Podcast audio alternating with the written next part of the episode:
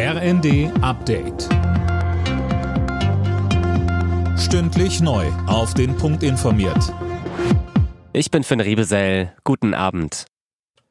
Die Hochwasserlage in einigen Regionen Deutschlands bleibt bedrohlich. Angespannt ist die Lage weiter in Niedersachsen.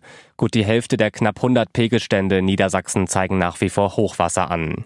Und für die kommenden Tage ist keine Entspannung in Sicht. Es wird weiterer Regen und teils auch Sturm erwartet.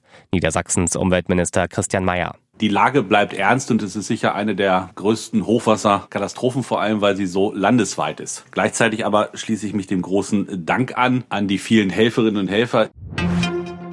Bei einer der schwersten Angriffe mit Raketen und Drohnen aus Russland sind in der Ukraine mindestens 30 Menschen getötet worden.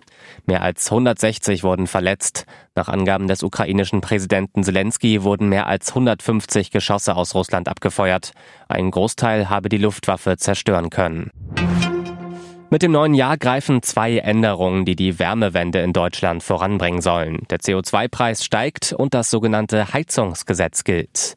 Die Details dazu von Anne Brauer. Der CO2-Preis steigt von 30 auf 45 Euro pro Tonne und damit wird unter anderem Heizen mit Öl und Gas teurer. Wie viel das tatsächlich ausmacht, hängt natürlich vom Haus und der Heizung ab. Die Verbraucherzentrale spricht da im Vergleich zu diesem Jahr von Mehrkosten zwischen etwa 20 und 100 Euro für ein Einfamilienhaus.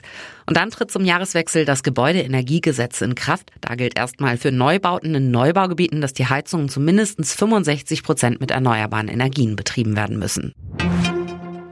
Andreas Wellinger hat den Auftakt der Vier-Schanzentournee gewonnen. In Oberstdorf siegte der Deutsche vor dem Japaner Ryoyo Kobayashi und dem Weltcup-führenden Stefan Kraft aus Österreich. Zweitbester Deutscher wurde Philipp Raimund auf Rang 6. Alle Nachrichten auf rnd.de